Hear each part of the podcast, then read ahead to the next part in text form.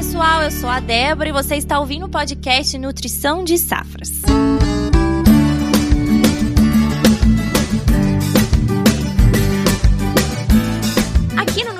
Safras, temos buscado trazer pautas relevantes ao agronegócio brasileiro. E claro, o episódio de hoje não seria diferente. Vamos falar sobre um assunto que tem preocupado muito os agricultores nos últimos anos: as mudanças climáticas. Bom, elas representam o maior desafio a ser enfrentado pelo setor agrícola e a sua intensificação pode trazer muitas consequências negativas, como o aumento das temperaturas médias do planeta, a modificação da distribuição das chuvas e a ocorrência cada vez mais frequente de mudanças bruscas no tempo, como tempestades, ondas de calor e até geadas. Além disso, as mudanças climáticas tornam as plantas mais suscetíveis a novas pragas e doenças, o que coloca em risco a produção agrícola. É exatamente por isso que é fundamental que busquemos não só enfrentar esses desafios, mas também inovar e encontrar formas de produção que possam mitigar esses impactos das mudanças climáticas. Só assim poderemos manter a estabilidade na produção de alimentos, fibras e energia. Vamos lá?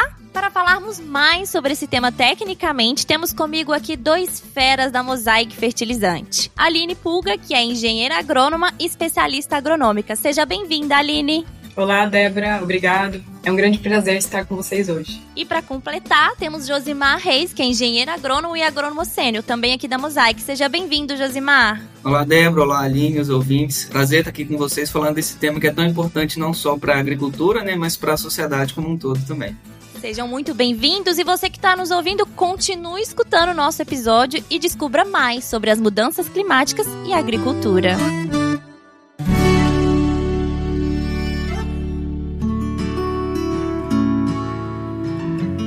Mudanças climáticas são um fenômeno global que tem recebido cada vez mais atenção nos últimos anos. E claro, não é à toa. De acordo com a NASA, os últimos cinco anos foram os mais quentes já registrados desde o início das medições em 1880. Isso se deve principalmente ao aumento da concentração de gases de efeito estufa na atmosfera, resultante aí da atividade humana. Pessoal, o que seriam essas mudanças climáticas na prática e qual o impacto para a sociedade como um todo? Bom, primeiramente, Débora, é importante a gente lembrar que o efeito estufa é um fenômeno natural e que permite a vida na Terra. Nesse fenômeno, os raios solares atingem a superfície da Terra, né? parte destes raios voltam para a atmosfera e outra parte é absorvida e reirradiada pelos gases de efeito estufa em diferentes direções, e dessa forma ao aquecimento do planeta. Portanto, o efeito estufa natural é fundamental para a manutenção da vida na Terra, como a conhecemos hoje, pois mantém a temperatura média em torno dos 15 graus Celsius. Todavia, atividades antrópicas como queima de combustível fóssil, desmatamento, atividades do setor energético, agricultura, pecuária e silvicultura estão causando o aumento da concentração dos gases de efeito estufa. Então, o aumento da concentração desses gases na troposfera causa o aquecimento global e, consequentemente, uma série de ajustes no sistema. Após a Revolução Industrial, houve um consistente aumento da temperatura média do nosso planeta, deixando claro a influência humana no aquecimento global. De lá para cá, foi constatado o aumento médio da temperatura na Terra. Apesar do nome aquecimento global remeter ao aumento da temperatura do planeta, é importante aqui entender que é referente ao aumento médio da temperatura global, podendo em algumas regiões ocasionar até a redução da temperatura. O que foi observado por pesquisadores do mundo todo é que um novo padrão climático deve prevalecer, impactando assim de forma é, direta e indireta a sociedade, o ambiente e a economia. Existem quase duas dezenas de gases que causam efeito estufa, todavia os mais estudados são o dióxido de carbono, que é o CO2, o metano, que é o CH4, e o óxido nitroso, que é o N2O. Esses gases, eles possuem estruturas moleculares diferentes e ficam na troposfera por períodos de tempo diferentes, o que determina a maior ou menor capacidade de interação com a radiação infravermelha remitida da Terra para a atmosfera. Em função dessas características, é, esses gases eles apresentam diferentes potenciais de aquecimento global, né, conhecido como PAG, no qual o, CO2, né, ele tem esse potencial igual a 1, né, que ele é o padrão, o metano de 28 e o óxido nitroso de quase 300 vezes o do CO2. Então, quando é feita a soma total dos gases, né, o dióxido de carbono, o metano e o óxido nitroso, emitidos por determinada atividade, os valores são expressos usando CO2 como padrão. Por isso se usa o termo CO2 equivalente. Exatamente. Interessante, né, Aline? Como você disse aí, o, as causas né, do aquecimento global desse fenômeno de mudanças climáticas. E, na verdade, tudo isso ajuda a gente a entender como o fenômeno ocorre, mas na prática, né, a gente sente ele de uma forma muito específica quase que todos os dias. Né? Então, embora esse aumento médio aí da temperatura global ele seja estimado em apenas 1,1 graus Celsius, né, a mais na temperatura média, isso tem uma influência muito grande para a gente. Existem alguns resultados, né, alguns fatores que mostram para a gente a clareza do impacto impacto desse incremento de 1,1 graus Celsius. Por exemplo, né, a gente tem as maiores concentrações de CO2 atmosférico dos últimos 2 milhões de anos na nossa atmosfera. Além disso, né, as taxas de elevação do nível do mar elas são as mais altas dos últimos 3 mil anos e a gente tem a menor área de gelo do Ártico e o maior recuo das áreas de geleiras continentais dos últimos 2 mil anos. Então isso mostra pra gente o efeito drástico que a gente sente no planeta Terra como um todo quando a gente incrementa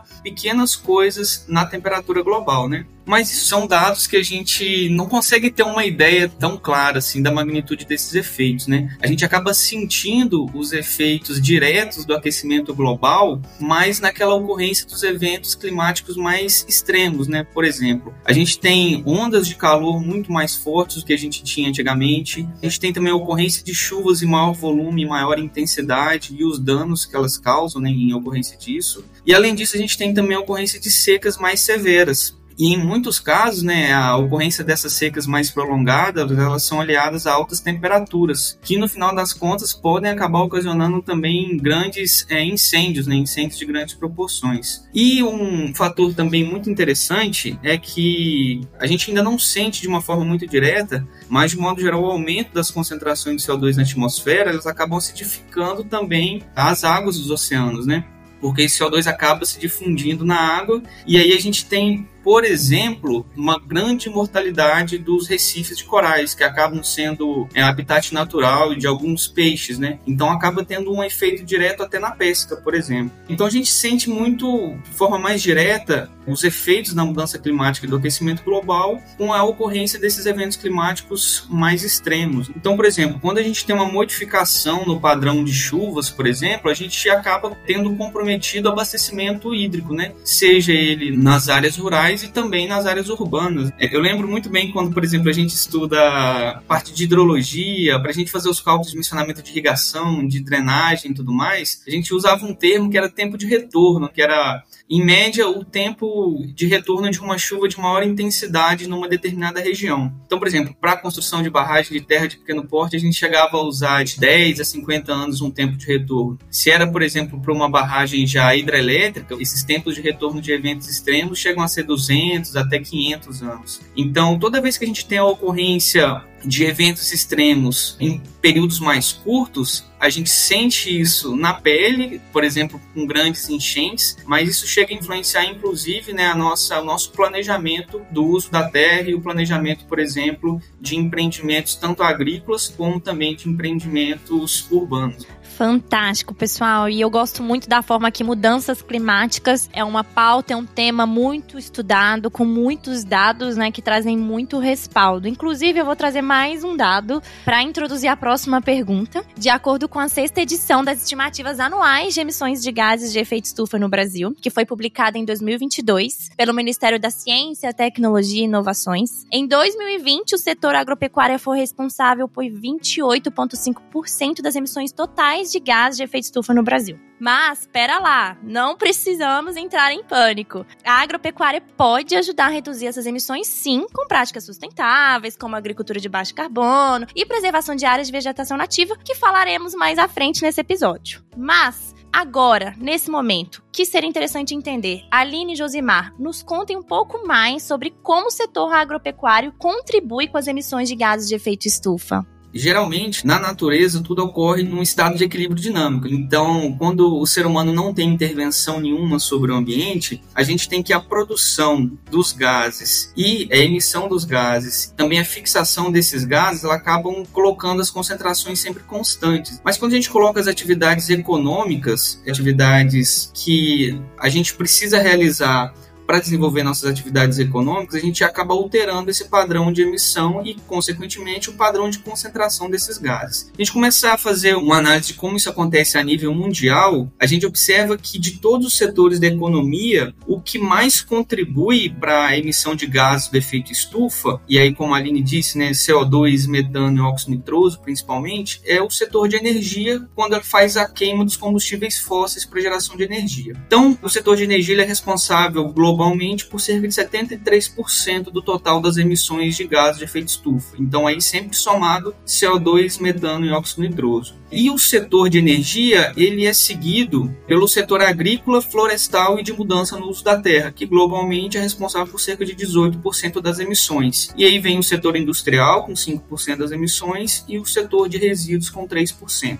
Então, isso é uma visão global. Se a gente observar os países que mais emitem, né, em 2020, o Brasil ele contribuiu com cerca de 3 a 4% das emissões globais dos gases de efeito estufa, sendo que o país que mais emitiu em 2020 foi a China, com 27% das emissões, os Estados Unidos com 11%, Índia com 7%, os países da União Europeia com 7% também, e a gente tem Indonésia e Rússia com 3%, logo em seguida, em sétimo, então, viria o Brasil. Então, esse é um panorama global das emissões de gás de efeito estufa. Mas se a gente observar agora para o Brasil, a gente nota um comportamento muito interessante, que é o seguinte: Aqui, né, como você disse, essas estimativas do Ministério da Ciência e Tecnologia com base nos dados do IPCC, elas levam em consideração cinco setores. Então a gente tem no Brasil o setor de energia também, o setor de processos industriais e uso de produtos, e aí vem a agropecuária, o setor de uso da terra, mudança no uso da terra e florestas e o setor de resíduos. Então aqui é interessante que, diferentemente do padrão global, a gente tem que os setores de uso da terra e mudança de uso da terra e florestas ele é responsável por maior parte das emissões, 38% das emissões em média. E aí ele é seguido pela agropecuária, com 28%, e aí o setor de energia aparece com 23% das emissões. E aí segue os processos industriais, 6%, e resíduo com 4%. Então a gente tem um padrão de emissão que ele é diferente do padrão de emissão dos setores da economia globalmente, né? Então aqui, os setores de mudança do uso da terra e agropecuária, eles emitem mais do que o setor de energia. Mas a gente vai ver um pouquinho mais para frente nas nossas discussões, que isso acaba sendo também um ponto interessante, porque a gente tem uma oportunidade de mitigação muito grande também dentro do nosso setor, né? E aí uma coisa interessante que eu fiz foi pegar esses números e também tentar entender um pouquinho mais em relação aos gases, né? Porque no setor industrial, o gás mais emitido é o CO2, ele geralmente é cerca de 94% das emissões do setor industrial é CO2. Já no setor agropecuário, a gente tem também uma diferença nesse padrão, né? A gente emite muito mais metano, cerca de 62%, e óxido nitroso, cerca de 33%. Então, o CO2 no setor agropecuário, ele também não é o gás mais emitido. E um outro fator interessante é que o setor agropecuário ele teve, dados de 2020, uma redução de 1,9% das emissões, muito em função da redução que a gente teve no nosso rebanho bovino. Porque, como a gente viu, o gás metano ele é muito mais influenciável dentro do nosso setor. Né? Como a Aline disse, ele tem uma pegada de carbono maior, ele tem um poder de aquecimento maior também. Então, é interessante a gente notar que no setor agropecuário a gente tem as emissões provenientes de fermentação entérica do gado bovino, do manejo de dejetos, o cultivo do arroz, ele também é muito importante na emissão de gás metano, a calagem contribui um pouquinho com a emissão de CO2 e a gente tem a utilização dos fertilizantes nitrogenados, principalmente também contribuindo com a emissão de óxido nitroso. Então, de forma geral do nosso setor aqui, o principal fator que afeta mesmo o valor líquido da emissão de gases é a quantidade do rebanho animal e a quantidade e qualidade da nossa produção agrícola. Perfeito, Josimar. E agora que falamos de agricultura, quais são os reais impactos e preocupações que os produtores rurais têm em relação às mudanças climáticas? Para começar a responder essa pergunta, é interessante a gente notar o seguinte: existe uma série de resultados muito interessantes quando a gente pensa em relação a aquecimento global, emissão de CO2, principalmente se a gente pensar em carbono, né? Por exemplo, quando a gente pensa que quando a gente tem mais emissão de CO2, a gente aumenta a concentração de CO2 atmosférico e a gente pensa que planta usa CO2 no processo de fotossíntese, né, para fazer biomassa, a gente tende a pensar assim, nossa, que beleza, está aumentando o CO2, a planta usa usa o CO2 para fazer fotossíntese e a gente espera que aumentando a concentração de CO2 atmosférico as plantas possam produzir mais. E na verdade, as pesquisas mostram que o efeito isolado do aumento do CO2 atmosférico acaba realmente sendo um aumento da produtividade líquida das espécies vegetais cultivadas, né? Principalmente para as plantas C3. Então, se a gente tiver isoladamente um aumento da concentração de CO2 atmosférico, a gente acaba tendo um maior aumento da produção agrícola, da produtividade primária dessas plantas. E esses estudos, inclusive, mostram que plantas C3 e C4 também, num ambiente mais rico em CO2, elas acabam produzindo mais utilizando uma menor quantidade de água. Então, isso seria ótimo, né? O problema é que quando a gente aumenta as concentrações de CO2 na atmosfera, vem acompanhado disso geralmente um aumento da temperatura e o aumento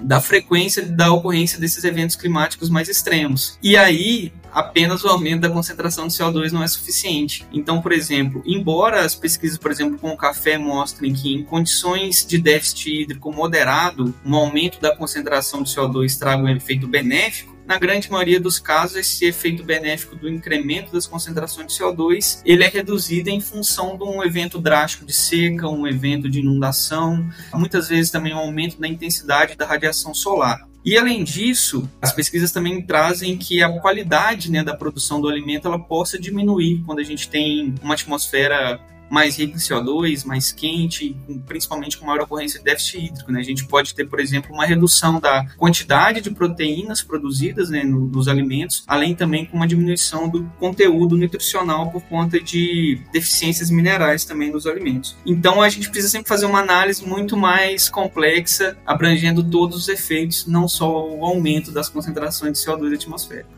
Só complementando o que o Josemar já falou muito bem, o setor agropecuário, mais especificamente a agricultura, é altamente impactado pelas mudanças climáticas globais com risco de quebra de safra por períodos de seca mais severos, por perdas de produção por ocorrências de geadas e ventos intensos, por exemplo. E para algumas culturas regionalmente importantes ou que até necessitam de padrões climáticos muito específicos, espera-se que ocorra alterações em seu zoneamento. Essa situação ela pode impactar tanto a economia regional e cultural de algumas comunidades, né, em função do que, né, da infraestrutura de produção de beneficiamento e exploração econômica relacionado ao produto agrícola, que já tradicionalmente é explorado nessa região. Um exemplo é a influência das mudanças climáticas nos ciclos de pragas e doenças. Então, além de impactar o equilíbrio entre as espécies, né, entre os organismos, com o surgimento de novas pragas e novos momentos de ocorrência, né, que, que não são esperados, que demanda um rápido ajuste dos métodos de controle, e o que nem sempre é possível, né? Então, às vezes demanda-se um tempo longo para se trazer um real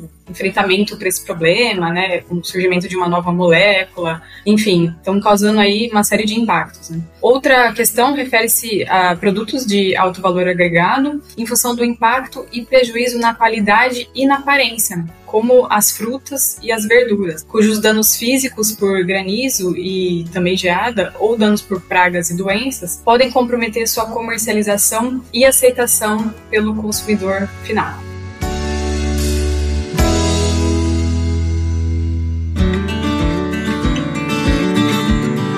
Excelentes contribuições, pessoal. Inclusive, eu vou aproveitar para fazer uma brecha para falar sobre um fenômeno climático que tem repercutido bastante na mídia e que pode afetar significativamente diversas regiões no mundo, o El Ninho. Afinal, o que é o El Ninho? Basicamente, trata-se de um aquecimento anormal das águas do Oceano Pacífico tropical que pode causar mudanças significativas no clima global. O El Ninho não é um fenômeno novo, mas tem recebido cada vez mais atenção nas últimas décadas devido aos seus efeitos cada vez mais intensos e frequentes. Mas qual a relação do El Ninho com a agricultura? A resposta é muita. Em regiões onde as chuvas são escassas, o El Ninho pode trazer uma melhora nas condições de plantio, já que costuma trazer mais chuvas. Por outro lado, em locais onde as chuvas já são abundantes, pode ocorrer inundações ou até mesmo secas prolongadas. Por isso, pessoal, é fundamental que os produtores estejam atentos aos alertas emitidos pelos órgãos competentes e também tomem medidas preventivas para minimizar eventuais danos. Além disso, é importante que governos, empresas continuem investindo em pesquisas e tecnologias que possam vir ajudar a mitigar os impactos do El Ninho na agricultura e também no meio ambiente. Para resumir, o El Ninho Ninho é um fenômeno climático que merece nossa atenção e cuidado. Se você quiser saber mais sobre o assunto, não deixe de consultar fontes confiáveis e estar sempre bem informado. Como percebemos, as mudanças climáticas estão se intensificando e afetando cada vez mais a produção de alimentos. É crucial que encontremos novas maneiras de tornar a agricultura mais sustentável e também resiliente. E isso já tem sido realizado.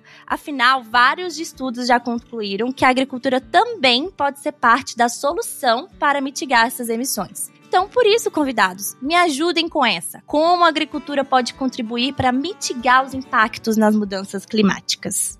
Como a gente viu, né, o setor de agricultura, agropecuária né, e mudança no uso da terra em geral são setores da economia que eles são assim centros, é, são fundamentais quando a gente fala de mudanças climáticas. Só que a gente tem que lembrar também né, que o setor agrícola e agricultura de um modo geral ele também é importante para a nossa economia. Né? Segundo os dados da Confederação da Agricultura e Pecuária do Brasil, CNA, em 2020, apesar do cenário econômico muito desfavorável né, pela crise da pandemia, pandemia da Covid-19, o setor ele contribuiu com 26% do nosso PIB e representou aí uma, um crescimento, uma vez que no ano anterior tinha sido de 20%. Então, quando a gente fala de agricultura e a gente fala, por exemplo, de sequestro de carbono, as coisas são muito relacionadas e elas andam muito juntos, né? Porque a agricultura, ela tem importância, como a gente viu na emissão de carbono, mas ela é fundamental no sequestro do carbono. Porque se a gente parar para analisar de uma forma bem específica, a gente utiliza quase todos aqueles fenômenos envolvidos nas mudanças climáticas e aquecimento global, né? Por exemplo, emissão de CO2, temperatura, disponibilidade hídrica,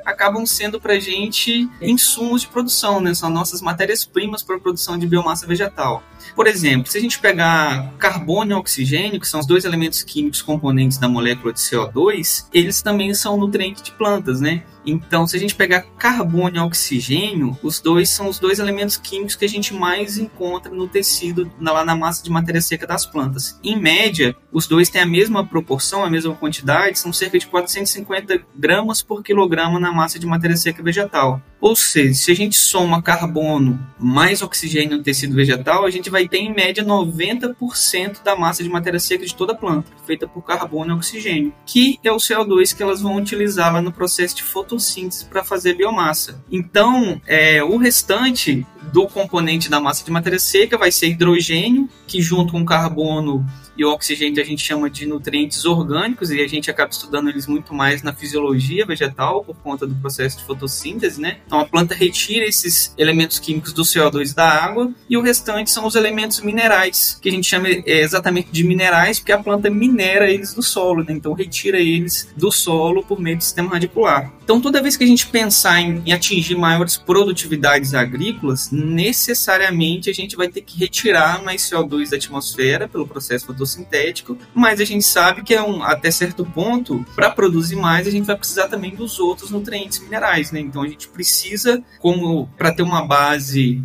sólida e sustentável para aumento de produtividade e aumento do sequestro de carbono da atmosfera, a gente precisa ter um solo fértil, né? um solo saudável para a planta conseguir produzir melhor. Isso é muito interessante porque, como a gente viu, o carbono é o elemento básico da vida. Né? Tudo que tem vida é com base em carbono. Só que para a gente fazer o tecido vegetal, a gente precisa de carbono, precisa de oxigênio, de hidrogênio e dos demais nutrientes minerais. Então, toda vez que a gente produz mais, a gente faz mais fotossíntese, as plantas acabam absorvendo mais esse CO2 atmosférico e colocando isso no tecido vegetal. Só para a gente ter uma ideia da magnitude e da importância do ambiente como um todo, se a gente pegar o maior reservatório de carbono no globo terrestre, a gente tem que o mar é o principal, né? os oceanos são os principais reservatórios. Porém, eles têm uma pouca, uma interação muito baixa com a atmosfera. Se a gente olhar a biosfera como um todo, é onde a gente trabalha né, na relação solo, planta, atmosfera, a gente pega que a atmosfera ela vai ter em torno de 750 bilhões de toneladas de carbono. E é um número muito grande mesmo, né? Então, a atmosfera tem 750 bilhões de toneladas de carbono. E lembrando que a composição atmosférica é 78% de nitrogênio, 21% de oxigênio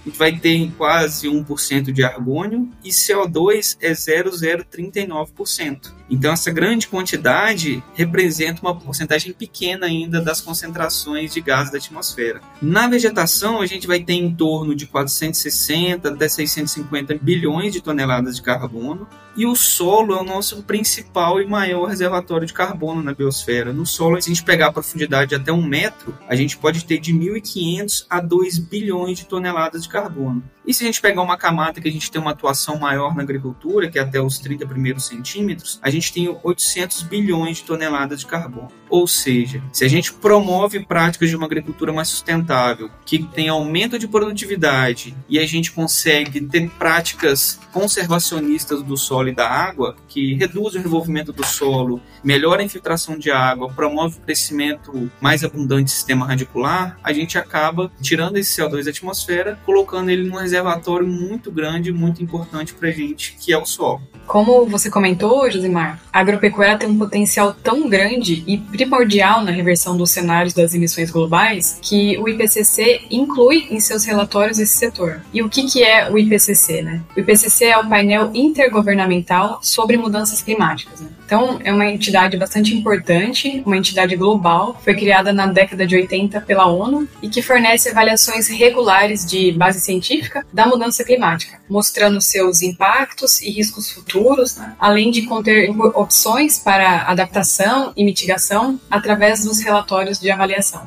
O objetivo principal do IPCC é informar políticas públicas no combate à mudança do clima através de dois tipos de ações. Então, ações de adaptação, que é a reação ao impacto do problema, e as ações de mitigação, que é o enfrentamento do problema em si. Os objetivos das ações mitigadoras então, é evitar que o aumento da temperatura na Terra chegue a 2 graus Celsius. No Acordo de Paris, durante a COP21, os países signatários se comprometeram em reduzir as emissões de gases para limitar esse aumento de temperatura a 1,5 grau.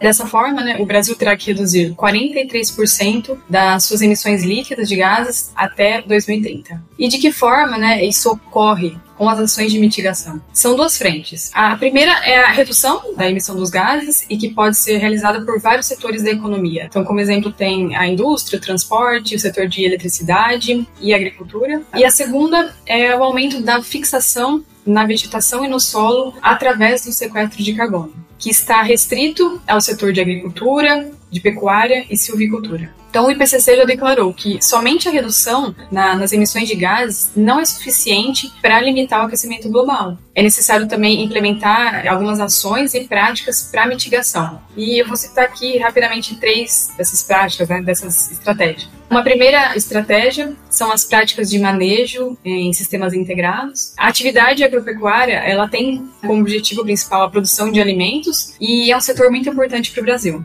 Obviamente, há emissões de gases associadas a ela, né, como a gente já citou anteriormente, assim como em outros setores da economia mas é possível fazer reduções e fixações. A adoção de boas práticas de manejo pelo setor de agricultura e pecuária, elas podem sim fazer parte da solução. Dessa forma, o uso dos sistemas integrados de produção, como por exemplo a integração lavoura-pecuária ou lavoura-pecuária-floresta, pode aumentar a eficiência na produção de carne com menor emissão dos gases. A utilização da calagem e adubação eficiente e mais balanceada, elas elevam a produção da forragem, né, que será consumida pelo, pelos animais, e, consequentemente, acumulam é, mais matéria orgânica no solo, né? Então, uma forma de, de sequestro de carbono.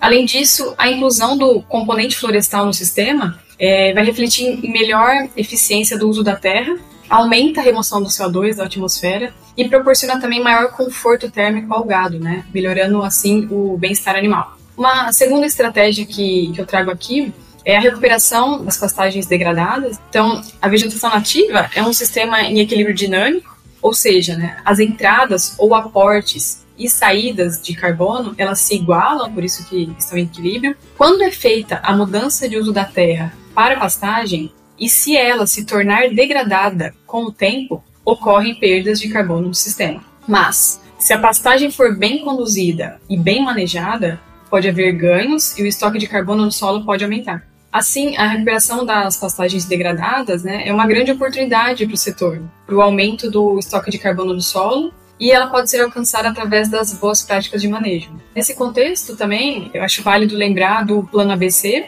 que é a agricultura de baixa emissão de carbono, que é um plano setorial de mitigação e adaptação, que teve como objetivo o planejamento de ações para adoção de tecnologias sustentáveis de produção para redução de emissão de gases no setor agropecuário. As ações de mitigação, né, dentro do plano ABC, o que, que elas incluíram? O incentivo à adoção de sistemas de produção sustentáveis, que além dessa redução das emissões propriamente ditas, pudessem também, de alguma forma, elevar a renda dos produtores. Com, de que forma? Né? Com a, a recuperação dessas pastagens degradadas, que eu citei anteriormente, pela integração lavoura, pecuária, floresta e sistemas agroflorestais, né, os SAFs, a adoção do sistema de plantio direto, fixação biológica do nitrogênio, né, uma prática bastante importante no Brasil, o tratamento dos dejetos animais para geração de biogás e redução também do desmatamento. A versão mais recente né, do plano é o plano ABC+, e tem como objetivo compreender a paisagem como um todo, não olhar os integrantes, né, os atores de, de forma separada, para garantir assim a eficiência produtiva e a rentabilidade em cenários climaticamente mais desafiadores, como tem ocorrido, né, promovendo assim a sustentabilidade do sistema. Uma terceira estratégia é a aplicação no solo de biochar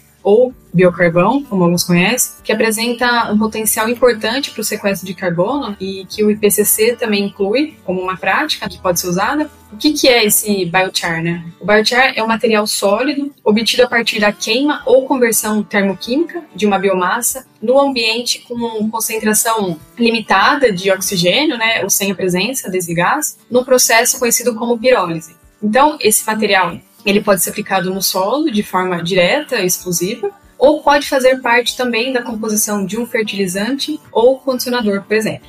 A matéria-prima para a produção do biochar pode ser alguma biomassa e sua escolha depende da disponibilidade né, dessa matéria-prima, que, que por vezes pode ser um gargalo, né, do teor de umidade dessa biomassa, da presença de metais pesados e contaminantes e da distância da planta de pirólise, porque isso pode limitar a sua aplicação. Alguns resíduos agrícolas, agroindustriais ou florestais que apresentam desafios, são problemas né, para destinação, podem também ser usados como matéria-prima. Então, a biomassa bem como o tipo da pirólise, que pode ser rápida ou lenta, e a temperatura do processo, né, que pode variar entre 400 a 700 graus Celsius, né, dependendo do reator, influenciam os atributos do biochar, que são importantes, como a CTC, o teor de nutrientes que ele carrega e de carbono, a área superficial e também a sua porosidade. É importante salientar que as biomassas que já possuem uso na agricultura, né, como por exemplo algum condicionador ou fertilizante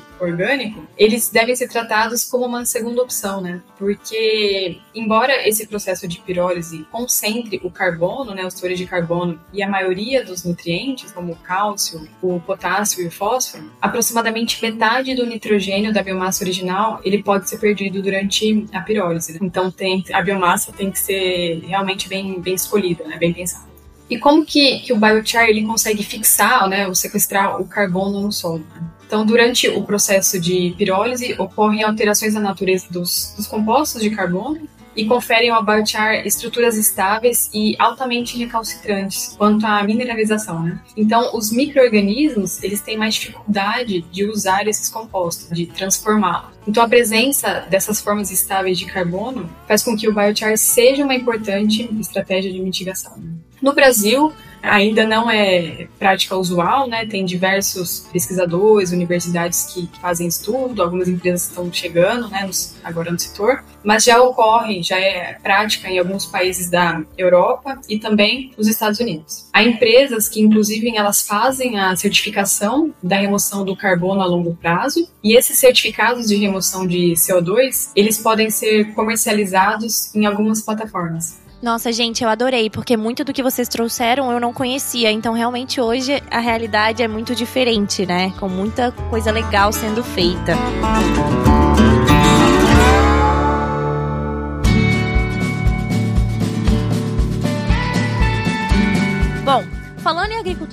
sustentável, e práticas agrícolas que podem ajudar a mitigar as mudanças climáticas, é fundamental destacarmos a importância da saúde do solo. Investir em estratégias para melhorar a qualidade do solo pode e deve trazer muitos benefícios para a produção de alimentos e também para o meio ambiente. Por exemplo, um solo saudável pode reduzir a erosão, aumentar a sua capacidade de retenção de água e também de nutrientes, além de promover o crescimento de culturas de forma mais resistente e nutritiva. Melhorar a saúde do solo também pode ter impactos significativos na luta contra as mudanças climáticas. A pergunta que não quer calar: o que se ganha em função da melhoria da saúde do solo, Aline Josimar? Sim, Débora, é, é interessante demais que a gente nota que o setor agrícola traz para a gente muitos desafios, né, mas na grande maioria das vezes as oportunidades elas são muito maiores que os desafios. Então a gente viu ali que a gente tem um padrão de emissão diferente né, do, do restante do mundo, mas eu diria que ainda bem que a gente tem um padrão de emissão que depende da agropecuária, né, que o setor agropecuário é importante. Por quê? Porque como a Aline mostrou, a gente tem muitas possibilidades de mitigar essas emissões, de reduzir as emissões, mas também a gente tem muitas opções de fixar né, CO2, de, de retirar esse CO2 da atmosfera. Então a gente consegue atuar de duas formas. Então nenhum outro setor de atividade econômica ele vai ter essa possibilidade né, de, de a gente atuar nas duas formas. O que eu acho mais interessante do setor agrícola é o seguinte: quando a gente aumenta a produtividade, aumenta a eficiência do nosso setor, a gente está retirando CO2 da atmosfera ao mesmo tempo que a gente está produzindo mais alimento, mais fibra e mais energia, né? Então as coisas elas andam muito casadas, inclusive com a saúde do solo. A partir do momento que a gente viu que o solo é um grande e importante reservatório de carbono, se a gente observar todas as práticas que elas trazem uma melhoria da qualidade química, física ou biológica do solo, são práticas que, por exemplo, vou pegar só o sistema de plantio direto aqui como exemplo. Né? Se a gente utiliza o sistema de plantio direto de uma forma correta, a gente não tem o revolvimento do solo, só aí a gente diminui a mineralização da matéria orgânica, então a gente diminui a emissão de CO2 para a atmosfera, ao mesmo tempo que a gente dá condições de colocar mais carbono no solo, protegendo esse carbono de voltar para a atmosfera. Se a gente faz como a Aline explicou, um exemplo mais complexo, né, uma integração lavoura, pecuária, floresta, imagina o tanto de carbono que a gente não coloca no solo, no sistema radicular, por exemplo, de um eucalipto, né, ou de uma outra espécie arbórea, junto com o sistema radicular das gramíneas. E para a gente pensar assim, até numa escala temporal mesmo, o carbono que a gente conseguiu tirar da atmosfera e colocar em profundidade numa raiz no solo, ele está distante duas vezes da atmosfera, né? Digo que ele está distante em questão espacial, que a gente colocou ele às vezes um metro ou mais de profundidade, ele vai estar tá muito bem protegido pelo solo, e ele também está longe da atmosfera numa escala temporal. Então, esse carbono vai estar muito protegido pelos agregados, pela estrutura do solo. Então, é um carbono que está ali guardado no nosso solo, né? E pensando em saúde do solo, a gente tem a qualidade química e a qualidade física. Se a gente melhora a estrutura, melhora a aeração, melhora a formação de bioporo, mais capacidade do nosso solo armazenar carbono.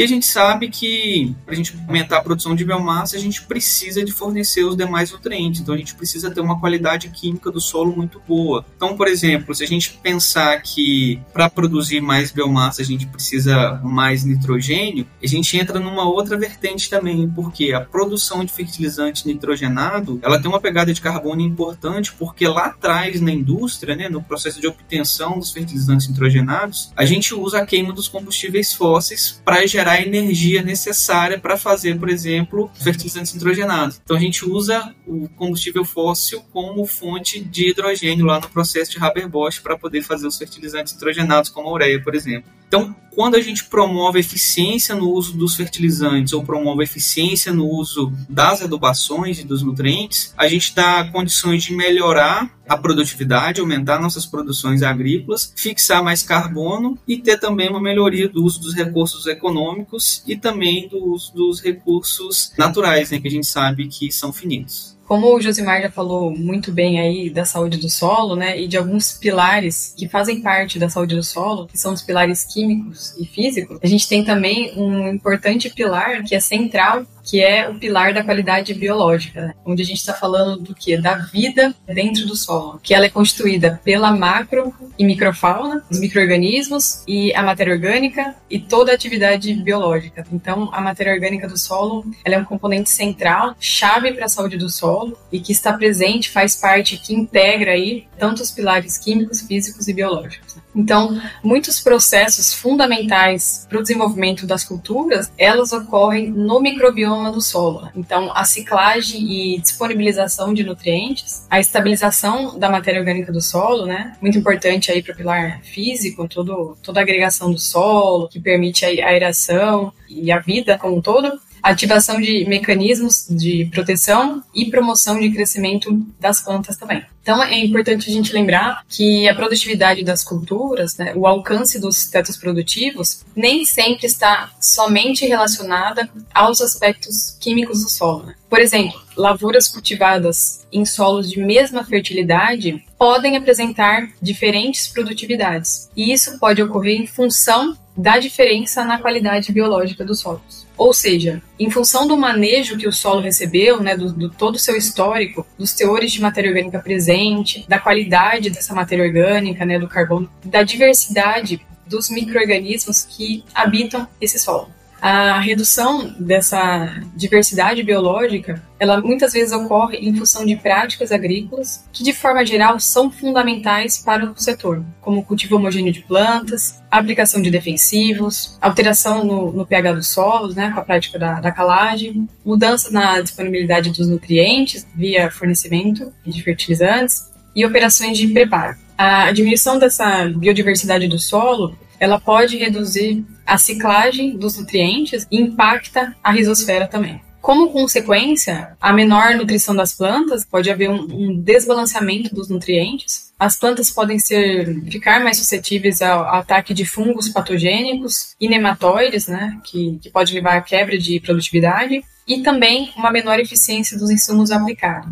E, obviamente, tudo isso vai impactar a viabilidade econômica, o retorno aí do investimento do produtor. Diante desses desafios, a partir de 2019, a Mosaic globalmente entrou para a iniciativa Saúde do Solo, Nessa iniciativa, a Mosaic decidiu que no seu pipeline de inovação, na definição de novas tecnologias e investimento para o desenvolvimento de soluções, estariam incluídas não apenas produtos e soluções ligados à nutrição de culturas, mas também tecnologias que, além de contribuir para a eficiência do uso desses nutrientes, pudessem também, de alguma forma, melhorar a qualidade do solo e a saúde do solo como um todo. Pessoal, inclusive a Mosaic Fertilizantes sabe e apoia o cuidado com a saúde do solo. Em 2022, juntamos forças com o Grupo Soma, que é especialista em saúde do solo e manejo na Exalc, e liderado simplesmente pelo mestre em solos, professor Maurício Querubim, para juntos criarmos um livro repleto de informações valiosas sobre o tema. A missão desse livro digital épico chamado Saúde do Solo: Múltiplas Perspectivas e Percepções é levar conhecimento sobre a importância de manter nossos solos saudáveis. E tem mais! Se você está curioso, pode baixar sua cópia gratuita desse tesouro literário no portal de livros abertos da USP. Prepare-se para mergulhar em páginas cheias de sabedoria e descobertas que vão revolucionar sua visão sobre o solo e seu papel na agricultura. O link estará aqui na descrição desse episódio.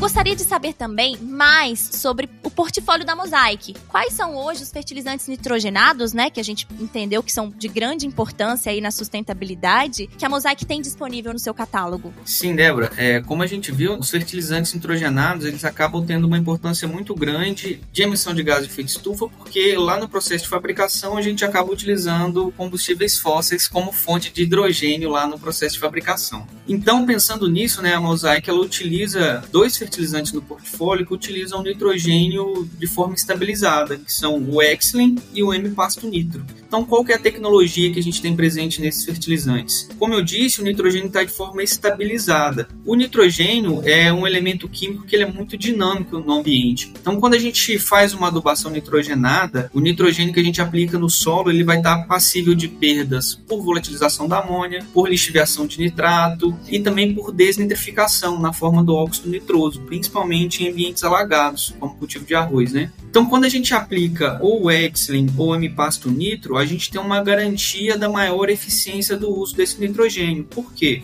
Esse nitrogênio estabilizado nesses fertilizantes eles reduzem consideravelmente as perdas por volatilização de amônia. Então a gente reduz as perdas de nitrogênio para esse processo de volatilização de forma direta, mas de forma indireta a gente acaba melhorando a eficiência do uso de nitrogênio como um todo. Então se a planta consegue absorver melhor e utilizar mais nitrogênio, significa que a gente também acaba reduzindo as perdas por lixiviação de nitrato e até no processo é, de desitrificação e também a gente tem uma pequena perda de óxido nitroso no processo de nitrificação, né, na passagem do amônio até nitrato. Então, quando a gente utiliza fertilizantes com tecnologias como no Excel e no Pasto Nitro, a gente garante uma maior eficiência do uso de recursos naturais e a gente pode entender recursos naturais desde o nitrogênio e dos combustíveis fósseis utilizados na produção e também dos recursos econômicos do produtor, né? Então, ele tem uma maior flexibilidade na utilização desse fertilizante, garantindo uma maior eficiência do uso e menor perda desse nitrogênio, inclusive para a atmosfera. Perfeito, pessoal. Eu gostaria de agradecer aos nossos convidados por essa participação incrível e contribuição com insights extremamente valiosos sobre mudanças climáticas na agricultura. Obrigada, Josimar e Aline, e até a próxima. Obrigado, Débora. Obrigado, Aline. É sempre bom participar aqui no podcast Nutrição de Safras. Obrigada, Débora e Josimar. Agradeço a oportunidade de participar aqui com vocês. Foi muito bom, pessoal. E para você que está nos ouvindo, também nos sigam nas redes sociais. Estamos no Instagram, no Facebook e no YouTube. Para quem está nos ouvindo no Spotify, se inscreva, nos avaliem e ative as notificações. Estamos em todas as plataformas de streaming. Até a próxima. Mosaic Fertilizantes. Da mina ao campo, ajudamos o mundo a produzir os alimentos de que precisa.